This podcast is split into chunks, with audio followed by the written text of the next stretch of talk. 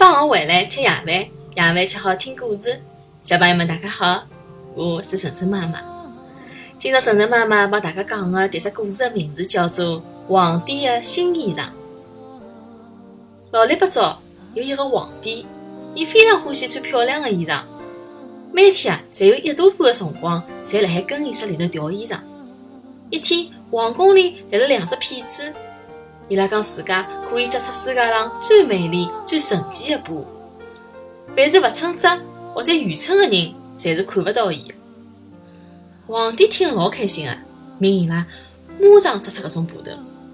两个骗子向皇帝要了交关的金丝特子银线，辣海空的织布线高头假枝假眼。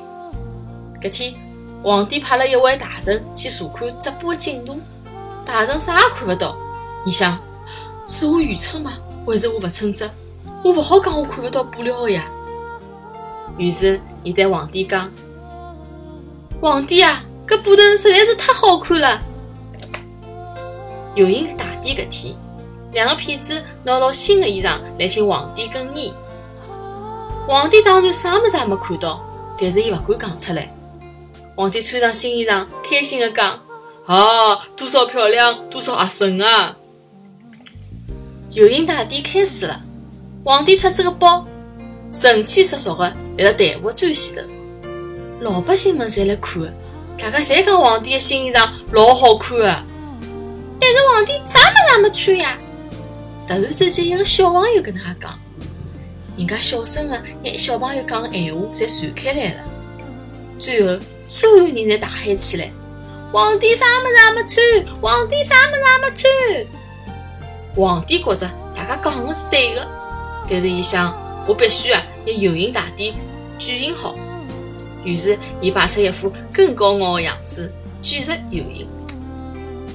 小朋友们，搿个皇帝啊，完全侪是被伊心里的一种虚荣心蒙蔽了双眼，被两只骗子啊骗得来头头转。